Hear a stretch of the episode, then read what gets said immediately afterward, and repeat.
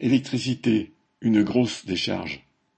Le tarif réglementé de l'électricité va augmenter de 10% au 1er août, après une hausse de 15% en février. Tout indique que la facture va continuer à s'alourdir pour les classes populaires. Le bouclier tarifaire avait été instauré en 2021, avant tout pour permettre aux fournisseurs d'énergie de ne pas perdre leurs clients et de maintenir leur marché.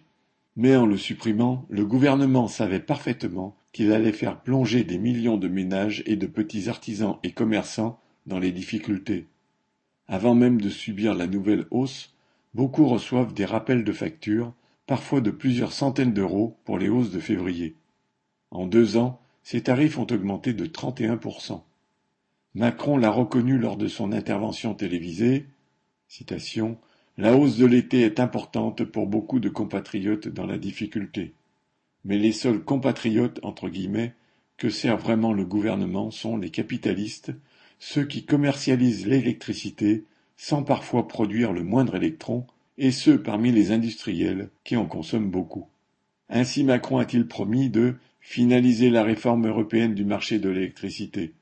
Cette réforme, en discussion depuis des mois dans l'UE, vise à revoir le mode de fixation du prix du marché de gros de l'électricité en Europe. Le mode de calcul actuel aligne le prix du marché de l'électricité sur celui du gaz, alors que la majorité du courant produit en France l'est à partir de centrales nucléaires amorties depuis longtemps. Les industriels français voudraient pouvoir acheter peu cher de l'électricité nucléaire à EDF avec des contrats à long terme sécurisés. Les courtiers en électricité comme Engie, Total Energy et leurs concurrents veulent continuer à en acheter à bas prix pour la revendre avec profit sur le marché européen.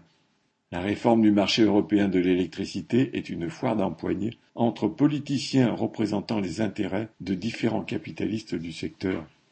Quand Macron affirme que les prix ont massivement augmenté depuis deux ans à cause des phénomènes géopolitiques et des règlements des marchés, il cache le fait que tous les capitalistes de l'énergie ont décidé d'augmenter leurs tarifs pour prélever leurs dîmes sur tous les consommateurs, petits ou gros.